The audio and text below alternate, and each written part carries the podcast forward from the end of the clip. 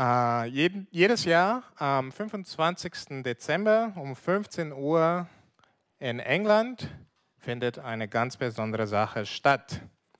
Das ist die Queen's Speech. Eine sehr wichtige Sache für Engländer. Die meisten Engländer schauen das auch an. Äh, und eben weil die Queen äh, von uns sehr geliebt ist. Queen ist aber nicht so wichtig in Deutschland.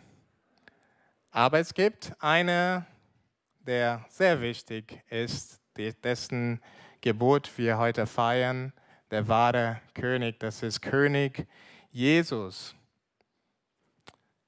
Und wir werden uns heute eine Geschichte ähm, hören.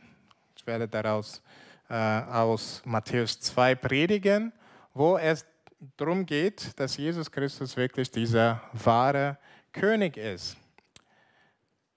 Und diese Geschichte ist eigentlich nicht zu Weihnachten passiert. Das ist anders als in vielen Filmen und vielleicht auch manche Kinderbibel. Jesus ist tatsächlich ein bisschen älter hier, aber eben weil wir so oft das in äh, Beziehung mit äh, Weihnachten hören, möchte ich diese Geschichte heute anschauen. Wie gesagt, Jesus ist ein bisschen älter, vielleicht um die zwei Jahre alt. Er ist noch in Bethlehem, also der ist nicht weggegangen, der ist da mit seiner Familie noch, lebt mittlerweile in einem Haus. Und wir lesen, wir werden gleich die Verse lesen, es kommen ein paar Weisen aus dem Osten ja, das sind Sterndeuter, das sind keine Könige in äh, dem normalen Sinn, das sind Sterndeuter. Und sie hatten vor einiger Zeit einen besonderen Stern am Himmel gesehen. Und das war ein ganz ungewöhnlicher Stern. Und als sie ihn das studiert haben, haben, haben sie verstanden, dass dieser Stern auf einen neuen König hinweist. Und zwar ein König, ein König der Juden. Ich möchte die ersten acht Verse lesen aus Matthäus 2. Als Jesus geboren war in Bethlehem in Judäa zur Zeit des Königs Herodes, siehe, da kamen Weise aus dem Morgenland nach Jerusalem und sprachen, wo ist der neue geborene König der Juden? Wir haben seinen Stern gesehen im Morgenland und sind gekommen, ihn anzubeten. Als das der König Herodes hörte, erschrak er und mit ihm ganz Jerusalem. Und er ließ zusammenkommen alle hohen Priester und Schriftgelehrten des Volkes und erforschte von ihnen, wo der Christus geboren werden sollte. Und sie sagten ihm, in Bethlehem, in Judäa, denn so steht geschrieben durch den Propheten, und du, Bethlehem, im jüdischen Lande, bist keineswegs die kleinste unter den Städten in Juda denn aus dir wird kommen der Fürst, der mein Volk Israel weiden soll. Da rief Herodes die Weisen heimlich zu sich und erkündete genau von ihnen, wann der Stern erschienen wäre.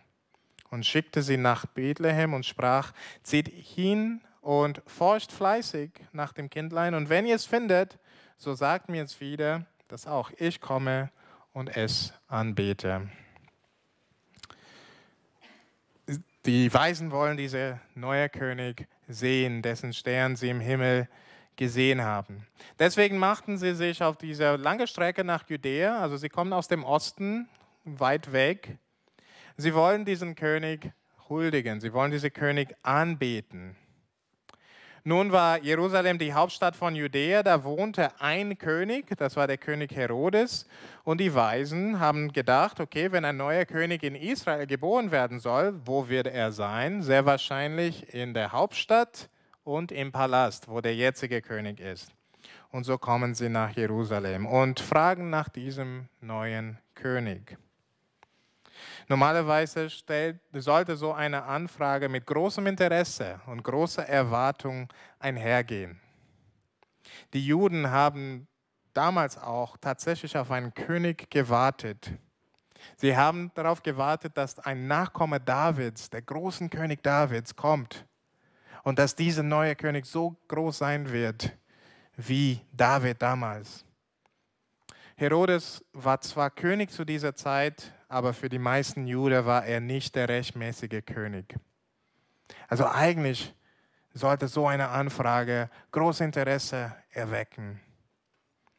Aber anstatt sich zu freuen, wir haben gehört, sie erschraken. Sie wussten nicht, was damit anzufangen. Sie wurden bestürzt. Nicht nur Herodes. Bei ihm kann man das noch nachvollziehen. Ja? Er will König sein. Er will kein anderer, der seinen Platz nimmt. Aber warum auch ganz Jerusalem, wie es im Text steht? Was könnte der Grund sein für sie, dass sie so bestürzt sind? Könnte es sein, dass sie sich mit einem falschen König zufrieden gaben? Könnte es sein, dass sie mit ihrem Leben zufrieden waren und keinen neuen König wollten, der ihr Leben vielleicht ändern könnte? Könnte es sein, dass sie so mit anderen Sachen beschäftigt waren, dass sie keine Zeit hatten, sich auf den wahren König zu besiehen, sich über ihn und auf ihn zu freuen? Auf alle Fälle, also wir wissen nicht genau, aber auf alle Fälle brachte diese Nachricht keine Freude in Jerusalem, sondern Unruhe. Und wie traurig ist das? Der wahre König der Juden ist da, aber er scheint den Juden in Jerusalem egal zu sein. Während diese nicht-jüdischen Männer aus einem ganz anderen Land und aus einem ganz anderen Volk sich eine lange Reise vorgenommen haben, um diesen neuen König zu begrüßen, wirken die Juden in Jerusalem eher belästigt dass er da ist. Herodes seinerseits will der Sache auf den Grund gehen und so sammelt er die hohen Priester und Schriftgelehrten zusammen, damit sie in den Propheten, in dem Alten Testament schauen, wo der Messias geboren werden sollte. Und die hohen Priester und Schriftgelehrten studieren und sie finden eine Stelle in dem Propheten Micha, der den Hinweis gibt, der neue König soll laut den Propheten in Bethlehem geboren werden. Und das haben sie richtig herausgefunden. Wir haben gerade von Philipp bei der Textlesung gehört, das ist tatsächlich, wo Jesus geboren ist. Und das ist, wo Jesus ist. Sie informieren Herodes. Sie sagen, wir wissen, wo er geboren werden sollte. Das ist in, Bethlehem. Aber was interessant ist, sie sagen das, aber sie scheinen selber nicht so interessiert zu sein, dieses Kind zu suchen, ihn kennenzulernen, ihn zu ehren. Sie haben keine Zeit oder kein echtes Interesse an ihn. Und das ist komisch, weil die Priester und Schriftgelehrten waren, die waren religiöse Leiter in Israel. Die sollten eigentlich vorangehen. Aber sie sagen es Herodes und das Thema scheint bei ihnen vom Tisch zu sein. Wir lesen nichts mehr über ihr Interesse, herauszufinden, ist dieser König wirklich da? Herodes ruft die Weisen und sagt ihnen, was er von den Priestern und Schriftgelehrten gehört hat. Er schickt sie nach Bethlehem und sagt ihnen, geht und erkündigt euch sorgfältig nach dem Kind und gebt mir Bescheid, sobald ihr es gefunden habt, damit ich auch hingehen kann und ihm Ehre erweisen kann will der Herodes ihm wirklich Ehre erweisen? Nein, es ist eine fette Lüge. Er tut nur so, als ob er Jesus besuchen will. Eigentlich will er wissen, wo Jesus ist, damit er ihn umbringen kann. Wir sehen später in der Geschichte, also der Plan geht nicht auf, aber das ist der Plan von Herodes. Herodes kann nicht erlauben, dass ein anderer König da ist. Dass Jesus auf die Erde gekommen ist, ist eine tolle Sache, eine wunderbare Nachricht. Deswegen feiern wir seine Geburt auch 2000 Jahre später. Aber diese Geschichte zeigt uns, dass nicht alle Menschen gut finden, dass Jesus auf die Erde kam. Und ich glaube, es geht nicht nur die Menschen damals es ging nicht nur die Menschen damals so. Viele Menschen heute haben auch wenig oder kein Interesse für Jesus. Manche sind einfach zu beschäftigt mit sich selbst, mit ihrem eigenen Leben. Andere sind zufrieden mit ihrem Leben und sehen keine Notwendigkeit für ihn, für einen Retter. Für manche ist Jesus auch ein Störenfried. Sie wollen nicht, dass er Teil ihres Lebens wird, weil sie dadurch ausgelacht werden vielleicht oder unbeliebt werden oder von Familien und Freunden ausgeschlossen werden. Andere wollen Jesus nicht als König anerkennen, weil sie ihm nicht nachfolgen und nicht gehorchen wollen. Sie wollen keinen König, der ihnen sagt, wo es lang geht. Das sind unterschiedliche Gründe, warum Menschen Jesus verwerfen. Aber ich glaube, es sind nicht nur Menschen, die Jesus so einfach so ganz und gar verwerfen. Manchmal müssen wir zugeben, dass es uns auch so geht. Wir tun es uns auch manchmal schwer, uns über Jesus zu freuen, uns auf ihn zu besinnen. Vieles ist uns in einem Moment oder anderen wichtiger als Jesus. Wir freuen uns oft so sehr darüber, uns mit Freunden zu treffen, Spiele zu spielen, unsere Hobbys zu tun. Und das sind alle gute Sachen. Aber wenn es darum geht, Jesus unsere Aufmerksamkeit zu schenken, mehr über ihn zu lernen oder Zeit mit ihm zu verbringen, haben wir plötzlich keine Zeit. Wir sind zu beschäftigt. Es geht mir manchmal so. Geht es dir vielleicht manchmal so? Manchmal ist es für uns sogar belästigend, Zeit mit ihm zu verbringen. Wie oft habe ich das selber zumindest gedacht, wenn ich gesagt, auch schon viele Gemeinde. Oder wie oft habe ich auch gehört, auch schon viele Bibel lesen. Schon viele dieser Bibelgeschichte. Manchmal verwerfen wir Jesus, weil wir nicht tun wollen, was er sagt. Das ist traurig. Denn dieser König kam, um uns von unseren Sünden zu retten. Er kam, um uns neues und ewiges Leben zu schenken. Dieser König meint es nur gut mit uns. Aber wir haben oft keine Zeit und kein Interesse für ihn.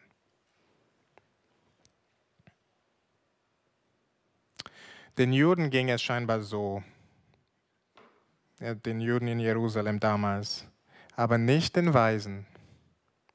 Die Weisen wussten, dass das neue Kind sehr besonders ist. Sie wollten ihn sehen und so gingen sie weiter und zogen nach Bethlehem. Ich möchte die Verse 8 oder 9 bis 12 lesen. Als sie nun den König gehört hatten, zogen sie hin und siehe, der Stern, den sie im Morgenland gesehen hatten, ging vor ihnen her, bis er über dem Ort stand, wo das Kindlein war.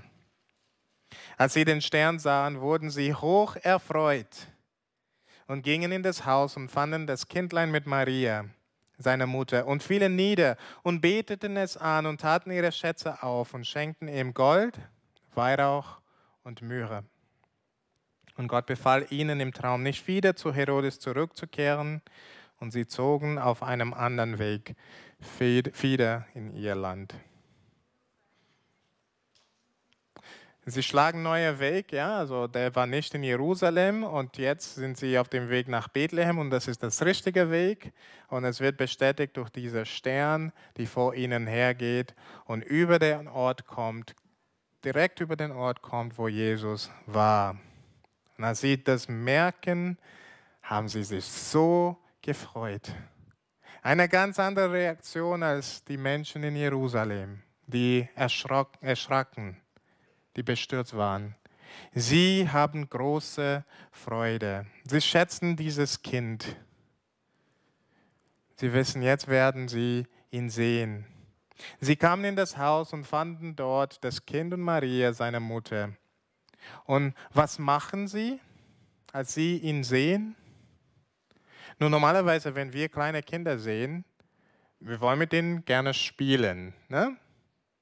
Oder vielleicht in den Arm nehmen wenn die Eltern erlauben, natürlich. Aber bei Jesus war ihre Reaktion ganz anders und ganz besonders, vielleicht auch ein bisschen komisch. Sie fielen vor ihn nieder, sie beteten ihn an. Das habe ich noch nie gesehen bei einem Kind.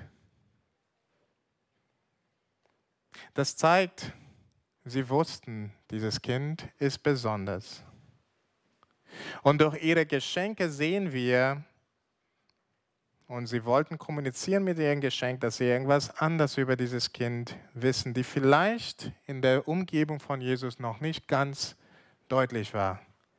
Sie geben ihm ja Gold, Weihrauch und Myrrhe.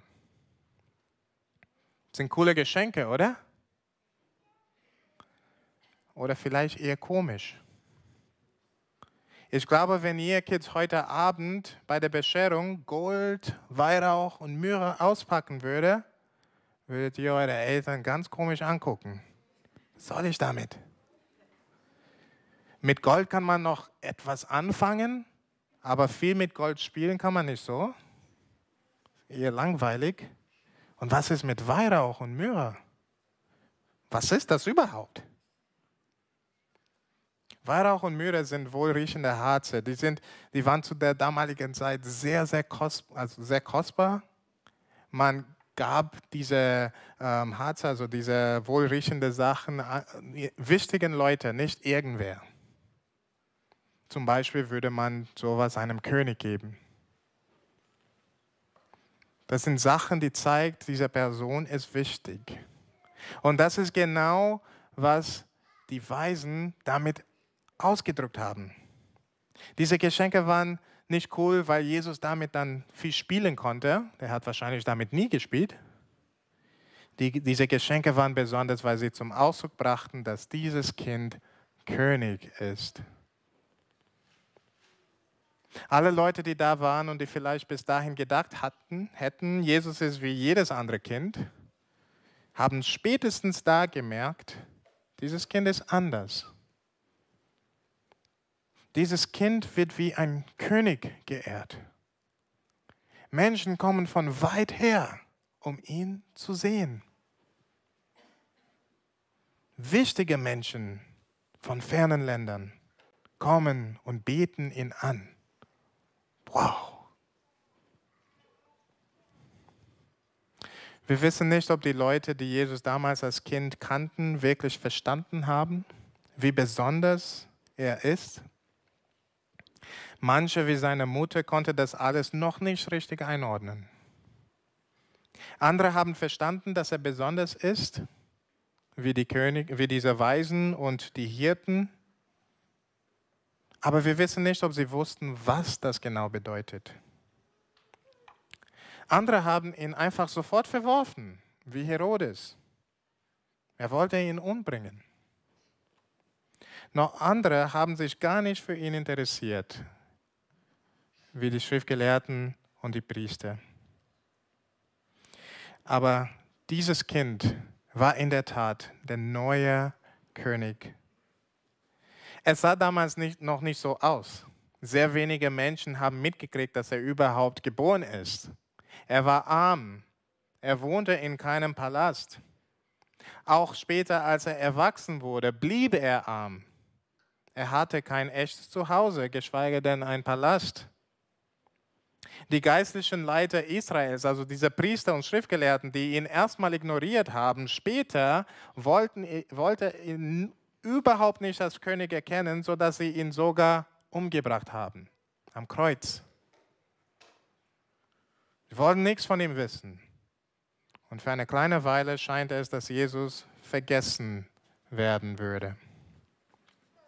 Aber Jesus blieb nicht tot sondern am dritten Tag ist er auferstanden und er ging zum Himmel, wo er heute zum Rechten von Gott, dem Vater, sitzt und regiert. Unsichtbar noch.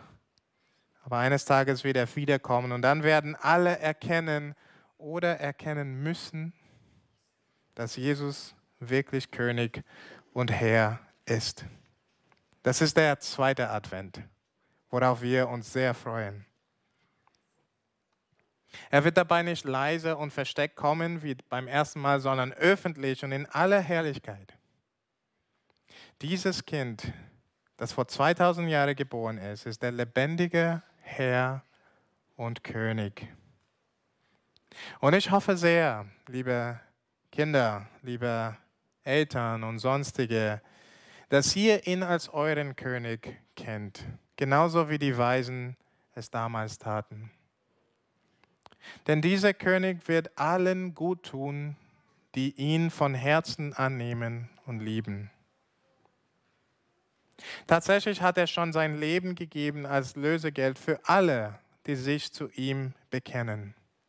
Er hat die Strafe für ihre Sünde am Kreuz auf sich genommen, sodass alle, die ihn anerkennen und ihm folgen, nicht verloren gehen, sondern ewiges Leben haben. Aber alle, die ihn nicht anerkennen, alle, die ihn verworfen haben, damals wie auch heute, alle, die kein Interesse für ihn haben, werden leider unter sein Gericht fallen. Sie werden verloren gehen. Das wäre traurig. Ich lade dich also ein, falls du das noch nie gemacht hast, nimm Jesus als deinen König an. Er hat Platz für jeden, der sich zu ihm stellen will. Sprich mich gerne an nach dem Gottesdienst. Ich würde gerne mehr darüber erzählen. Nimm diesen König an. Der ist wunderbarer König. Und viele von euch haben das schon getan. Aber vielleicht stellt sich die Frage, wie sieht es aus, Jesus als König anzunehmen? Es heißt, zuerst Jesus über alles und alle zu lieben. Ihn als die wichtigste Person in deinem Leben zu haben. Freunde, Familie, Geschenke, Hobbys, das sind alle tolle Sachen, aber Jesus ist besser. Die Weisen waren bereit, ihr Heimatland zu verlassen, zwei Jahre lang dieses Kind zu suchen. Und als sie ihn gefunden haben, haben sie ihm ihre Wertschätzung durch kostbare Geschenke gezeigt. Wir brauchen Jesus keine kostbaren Geschenke geben wie die Weisen damals. Aber wir können ihm andere Sachen schenken. Unsere Aufmerksamkeit, unsere Zeit, unser Interesse. Das können wir machen. Wir zeigen ihm, dass wir ihn lieben, wenn wir ihn mehr kennenlernen wollen, wenn wir mehr über ihn wissen wollen. Wir zeigen ihm, dass wir ihn lieben, wenn wir ihn loben und anbeten, wie die Weisen damals. Und wir können das machen durch Lieder, die wir gerne singen zu ihm. Wir können das gerne machen im Gottesdienst, wie wir das gerade machen. Aber wir können das auch zu Hause machen. Jeden Tag, wir nehmen uns Zeit für ihn. Jesus Christus als König anzunehmen heißt, dass wir ihn über alles und alle lieben. Es heißt auch, dass wir Jesus vertrauen und ihm nachfolgen. Jesus als König anzunehmen bedeutet, dass wir ihn als König auch behandeln. Wenn wir sagen, dass Jesus unser König ist, aber wir machen nicht, was er sagt, dann ist er nicht wirklich unser König. Wenn Jesus sagt, dass wir unsere Geschwister oder Klassenkameraden nicht hauen sollen, aber wir tun das ständig. Oder wenn Jesus uns sagt, dass wir nicht lügen sollen, aber wir tun das ständig und es ist uns egal. Das zeigt vielleicht, dass Jesus nicht unser König ist. Wir verhalten so, als wäre Jesus nicht wirklich unser König. Jesus als König anzunehmen heißt, ihm zu vertrauen und sein Wort zu glauben.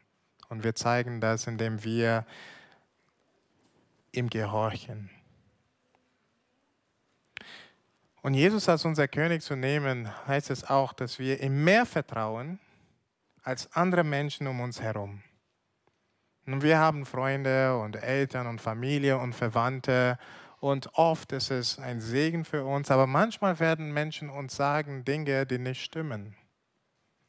Und in solchen Momenten heißt Jesus als König anzunehmen, ihm mehr Vertrauen zu schenken als die Menschen um uns herum. Das sind ein paar Hinweise, wie es aussehen kann, Jesus als König anzunehmen. Ich wünsche euch viel Freude heute Abend mit euren Familien, mit euren Freunden, mit euren Verwandten. Ich wünsche euch auch viel Freude bei der Bescherung, dass ihr viele schöne Geschenke bekommt, dass ihr viel gutes Essen isst. Aber vor allem wünsche ich euch, dass ihr diesen wunderbaren König persönlich kennt, dass ihr ihn anerkennt und sich über ihn so freut, wie die Weisen, als sie König Jesus gesehen haben. Lass uns beten. Vater, ich danke dir für Jesus, unseren König. Ich danke dir, dass er gekommen ist, dass er so gelebt hat, dass wir es hätte leben sollen und unser Platz am Kreuz genommen hat, sodass wir ewiges Leben haben können, sodass wir Vergebung unserer Sünden haben können. Er ist so ein guter König. Bitte Herr, hilf uns, uns zu ihm zu stellen, wenn wir das noch nie gemacht haben.